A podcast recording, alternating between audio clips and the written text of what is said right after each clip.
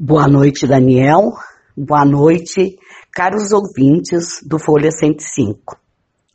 Muitas vezes nos perguntamos, afinal, quem são nossos filhos hoje? Quem são os nossos alunos de hoje? Como sabemos, a grande maioria dos pais é nascida no século XX. A maioria absoluta dos professores que atua nas nossas escolas também são do século XX.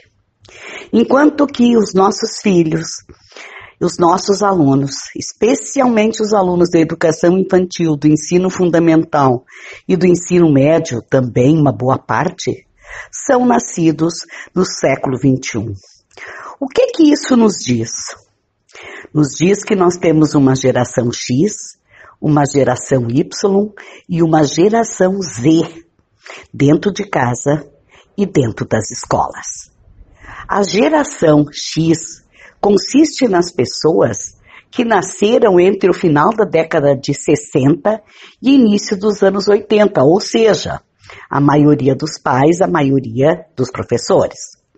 Já a geração Y é formada por pessoas nascidas entre o fim dos anos 70 e começo da década de 90, esta geração é marcada por muita inovação, por liberdade, principalmente como consequência do avanço da tecnologia e do crescimento da qualidade de vida. Enxergamos aí também muitos pais, muitas famílias e muitos educadores. Mas e a geração Z? A geração Z é constituída por pessoas que nasceram nos primeiros anos da década de 2010, 2000, 2000, 2010 e esta geração Z e a geração Y são bastante similares em muitos aspectos, mas apresentam muitas diferenças. As características principais da geração Z são os nativos digitais. Eles estão constantemente conectados à internet. Já são cidadãos do mundo, desta aldeia global que nós vivemos. Eles também têm, felizmente, uma forte responsabilidade social e ambiental. Se preocupam muito com o meio ambiente. Eles têm necessidade de interação e uma necessidade muito grande de expor suas opiniões, especialmente no ambiente online.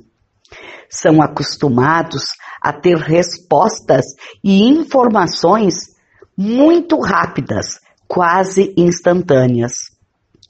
Por outro lado, são muito ansiosos, pois estão acostumados com processos muito rápidos, com grandes transformações, com grandes mudanças.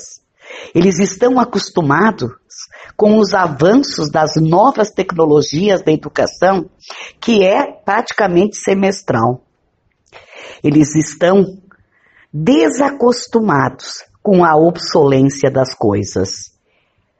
Eles não conseguem enxergar da mesma forma que os adultos, nascidos ainda no século XX, uh, enxergam. Tudo para eles é movimento, é imagem, é mudança.